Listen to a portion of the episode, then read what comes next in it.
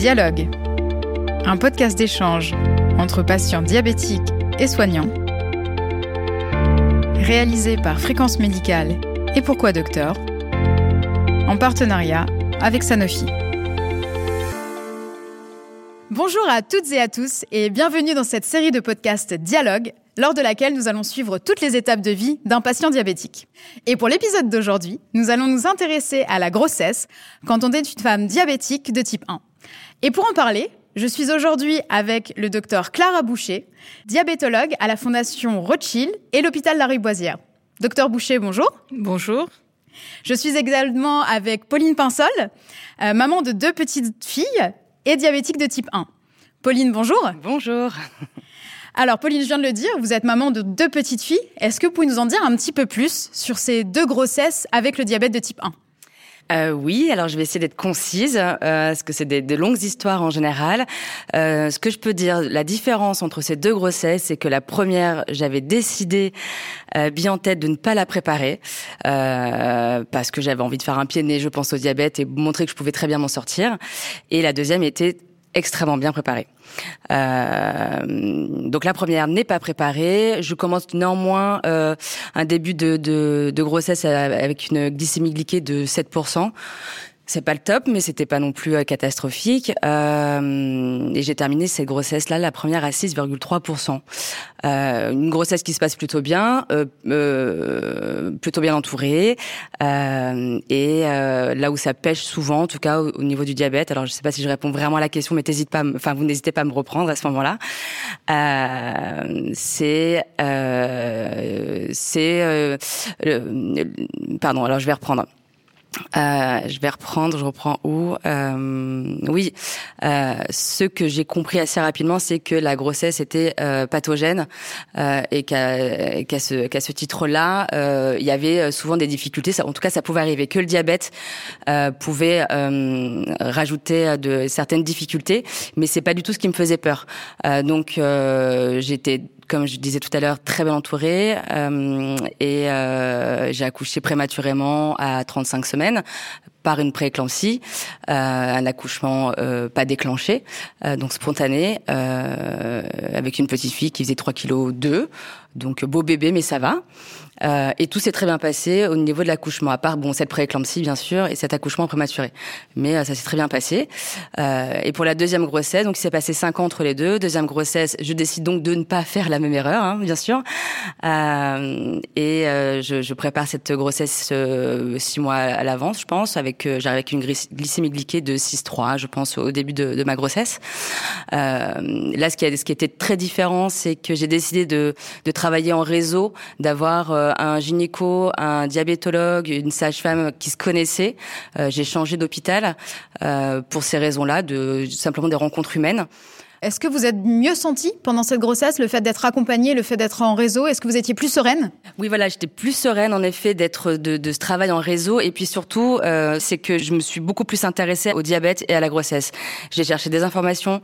Euh, je ne voulais pas reproduire euh, les, un peu les erreurs que j'avais faites euh, cinq ans auparavant.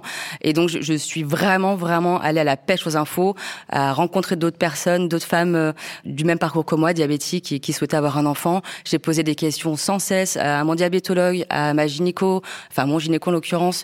Donc voilà, je, ne lâchais pas sur euh, euh les risques, les non-risques, ce que j'avais droit de faire, euh, à quel moment on allait me taper sur les doigts si la glycémie ne fonctionnait pas. On, le sait qu'à un moment donné, on est insulino-résistant et, voilà. grossesse qui se passe aussi très très bien, enfin beaucoup mieux que la première parce que je suis allée vite, hein, mais la première j'étais hospitalisée tous les mois quand même parce que j'avais des, des petites des petits couacs. Là, pas une hospitalisation pendant 36 semaines, tout se passe hyper bien. Euh, ma fille a juste baigné dans un peu de sucre euh, le dernier mois, enfin le dernier trimestre. J'étais à, une moyenne de glycémie de, de, d'un, gramme 50, donc ça allait quand même. Euh, en revanche, elle est née à 36 semaines, naturellement. Je pense que ce qui, est, intéressant dans ce que vous dites, c'est vraiment, il n'y a, pas de mauvaises questions et la communication, c'est essentiel. Il faut poser les questions, il faut s'informer. Docteur Boucher, en tant que diabétologue, une, grossesse quand on est diabétique de type 1, quand on est future maman diabétique de type 1, ça se prépare ou pas? Oui, bien sûr, ça se prépare. Il y a plusieurs objectifs à cette préparation. La première, pour rebondir sur ce que vient de dire Pauline Pinsol, c'est que ça vous permet de prendre connaissance avec l'équipe, le diabétologue et le gynécologue obstétricien qui vont vous prendre en charge pendant la grossesse. Donc ça permet de, de, de se sentir en confiance avec les gens euh, qui vont vous suivre de façon quand même très rapprochée pendant neuf mois. Donc ça, c'est quand même important. Nous, en tant que médecins, on attache beaucoup d'importance à la préparation parce qu'en fait, la formation du bébé, euh, il y a un enjeu crucial en préconceptionnel et les premières semaines de la grossesse. Or, on sait qu'une grossesse euh, préparée, alors ça c'est démontré scientifiquement, il y a euh, deux fois moins de risques que l'enfant ait une malformation. Donc pour nous, il y a un enjeu médical majeur sur le devenir de l'enfant. Et euh, la diminution du risque de malformation, il est lié au meilleur contrôle glycémique, c'est-à-dire à, l'optimisation éventuellement du schéma insulinique. Certaines patientes passent sous pompe à insuline, ou alors à un suivi rapproché, ou alors simplement on explique aux patients les objectifs glycémiques justement pour prévenir les malformations avant d'envisager une grossesse, on va essayer un maximum d'obtenir une hémoglobine glyquée si possible, inférieur ou égal à 6,5%. Ça, c'est l'objectif euh, idéal. Cependant, si c'est au prix euh, de trop d'hypoglycémie ou d'un déséquilibre du diabète, parce que la femme se met tellement la pression que ça engendre une instabilité glycémique, on revoit un peu les choses. Hein. C'est-à-dire que l'essentiel, c'est que la femme essaye d'être équilibrée au mieux pour diminuer un risque et que la grossesse se passe au mieux. Le danger de mettre des objectifs trop stricts, c'est de déséquilibrer le diabète et surtout que la femme, en fait, euh, craque et parte un petit peu dans un, un objectif de pas vu, pas pris et qui, du, coup, ne voulant pas voir les risques, euh, ne programme pas sa grossesse. Donc ça, c'est un aspect. L'autre aspect, donc pendant la grossesse, là, il y a des objectifs glycémiques stricts. Donc une patiente qui n'a pas programmé sa grossesse et qui nous appelle pour nous dire qu'elle est enceinte, on doit la recevoir le plus rapidement euh, possible pour voir avec elle les objectifs pendant la grossesse. Pendant la grossesse, donc avant de manger, on met des objectifs entre 0,70 et 0,95 grammes par litre. Deux heures après manger, entre 1 gramme et 1 gramme 20. C'est aussi, ça passe aussi par le, la prise de spéciafoldine, qui est une vitamine qui diminue le risque de malformation, et puis aussi par l'arrêt euh, de certains médicaments qui peuvent être phétotoxiques pour l'enfant. L'autre objectif de la préparation de la grossesse, c'est aussi pour euh, la maman, puisque c'est important de faire un bilan du diabète euh, avant euh, la grossesse pour éventuellement traiter des, par exemple, une rétinopathie diabétique qui serait éventuellement capable de s'améliorer pendant la grossesse. Et donc ça permet de démarrer cette grossesse sereinement en ayant toutes les cartes en main. Pauline, je ne l'ai pas encore dit, mais vous avez euh, monté une page Instagram sur Instagram, donc qui s'appelle, si je dis pas de bêtises, Sugar Palace Paris, euh, et qui a pour but de conseiller les futures euh, mamans qui voudraient se lancer, et les futurs papas d'ailleurs, qui voudraient se lancer dans un projet de grossesse. Est-ce que vous avez beaucoup de retours? Est-ce que vous avez beaucoup de personnes qui vous contactent sur cette page? Alors oui, en effet. Alors euh, initialement, j'ai créé cette page Instagram non pas pour euh, conseiller autour de la grossesse, mais simplement pour faire du partage d'expériences autour du diabète. Et c'est vrai qu'au moment de ma grossesse, j'avais évidemment plein de choses à partager. Euh, et à ce moment-là, je me suis rendu compte euh, que j'avais énormément de retours de femmes euh, qui étaient déjà dans un processus de grossesse, d'autres euh, qui n'en étaient pas du tout là, mais qui souhaitaient avoir des renseignements. Donc ça, ça se passe pas mal en off, euh, c'est-à-dire sur le en, messagerie. Donc plus de femmes que d'hommes qui me posent des questions, avec qui j'ai une relation. ça se passe beaucoup par téléphone aussi ou par message, qui me qui me demandent des conseils alors je euh, j'essaie d'y répondre, mais dès que ça touche un peu trop médical, évidemment, euh, je, je, les envoie vers euh, leur médecin. Et, euh, et, et j'ai des femmes comme il y a une semaine qui, qui me donnent régulièrement de leurs nouvelles, d'où elles en sont, de leur glycémie glyquée. et ça c'est ça c'est une. Je suis, je suis très contente parce que parce que je me dis qu'en effet il y a, il y a des choses à faire. On a on a beaucoup de choses encore à partager. Est-ce qu'il y a une crainte qui revient le plus souvent? Est-ce qu'il y a une question qui revient régulièrement? La glycémie glyquée, euh, la peur, la peur que ça se passe mal. Sur euh, cette page Instagram, euh, j'ai parlé de ma deuxième grossesse, beaucoup plus que de la première, parce que c'était il y a cinq ans. Et, j'ai raconté tout, ce qui s'était passé sans édulcorer du tout ce récit, mais mais avec un message positif, parce que ça, enfin, mes enfants vont très bien. la grossesse s'est plutôt bien passée Et en fait, je fais le parallèle avec mes amis qui n'ont pas de diabète, qui n'ont pas de pathologie pardon euh, auto-immune ou chronique, et pour qui euh, les accouchements, en tout cas, ne se passent pas forcément comme prévu. Euh, donc ça, moi, c'est quelque chose qui m'a mise en confiance. Donc c'est aussi un, un, élément que j'essaie de, de, partager en disant du, enfin de, de, bien se préparer, bien évidemment, de, de bien s'entourer, de chercher de l'info, de poser des questions, de, les reposer si besoin, euh, de ne pas avoir peur et, euh, et de se faire confiance, je crois. Docteur Boucher, quelles sont les clés du succès pour une grossesse bien préparée quand on est diabétique de type 1 c'est-à-dire euh, la grossesse euh, préalablement et pendant, c'est ça? Oui, c'est ça, préalablement. La comment, comment, on, voilà, comment on se prépare en fait? Comme le dit Pauline, il y a beaucoup effectivement, de, enfin beaucoup, il y a des femmes en tout cas qui s'inquiètent, qui se demandent est-ce qu'elles vont se lancer ou non dans ce projet? Quelles sont les clés du succès? Qu'est-ce qu'il faut leur dire pour les rassurer? Euh, des fois, il faut euh, faire tomber un peu des, des fausses notions. Euh, par exemple, il y a beaucoup de, de patientes euh, qui sont persuadées que euh, si elles sont diabétiques, elles vont transmettre le diabète à leur enfant. Bon, le diabète de type 1, c'est une maladie auto-immune. Il y a des facteurs génétiques, mais ça se transmet pas pendant la grossesse. C'est pas une maladie contagieuse. Donc ça, c'est déjà un des points qu'on peut aborder. Donc le risque de transmission entre guillemets euh, du diabète de type 1 euh, des parents vers l'enfant, il est de moins de 5% euh, quand c'est le papa qui a un diabète de type 1 et moins de 3% quand c'est la maman.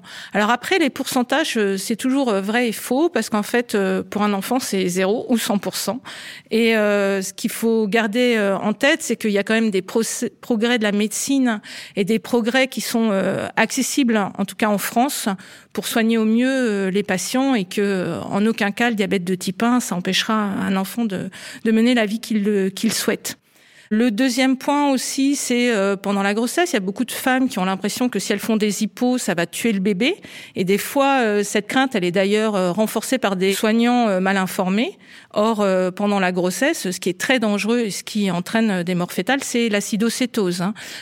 c'est pratiquement impossible d'avoir un diabète de type 1 bien équilibré sans faire d'hypoglycémie. Donc c'est important de faire tomber un peu des, des fausses croyances. Autrement, on met les femmes face à des injonctions paradoxales où on leur donne des, des objectifs qu'elles peuvent pas réaliser et elles portent la responsabilité de la grossesse et de leur diabète de type 1.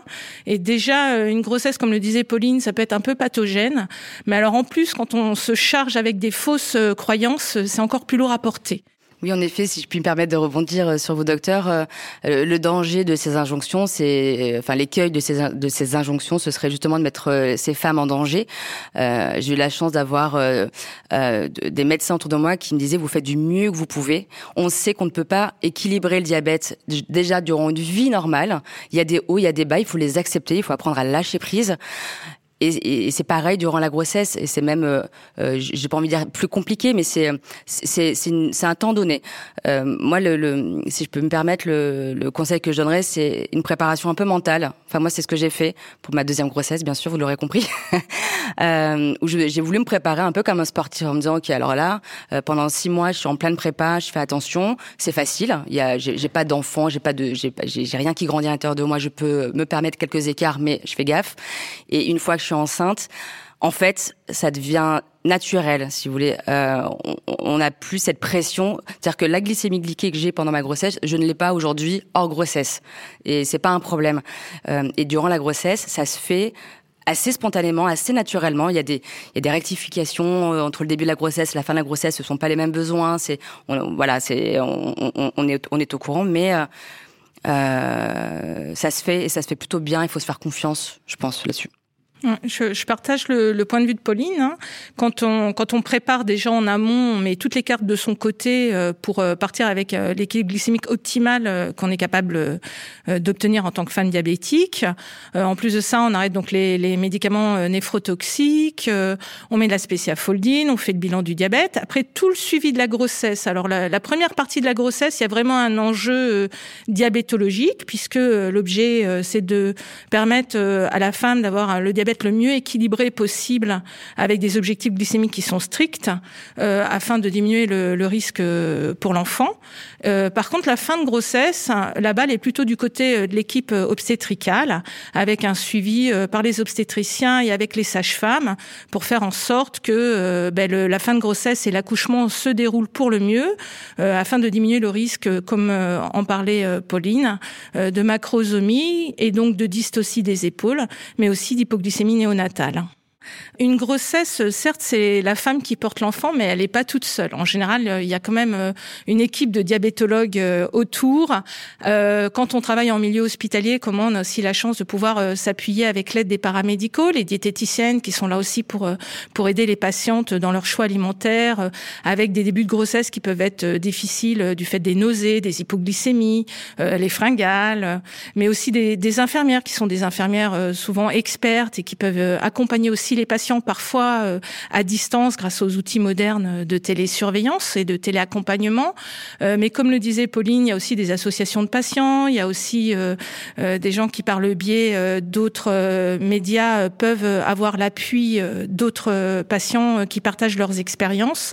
Et donc une, une grossesse, c'est certes très médicalisée, mais c'est pas aussi un moment qui est vécu seul. Et il faut savoir que chaque femme, même si elle est isolée dans un endroit de France où elle a peu accès euh, à des supports euh, peut, grâce quand même euh, aux médias modernes, obtenir un soutien, un soutien, je l'espère, médical, mais aussi de ses pairs bien entouré, poser les questions, la communication, la déculpabilisation. Moi, c'est ce que j'ai retenu aussi de ce que vous avez dit toutes les deux.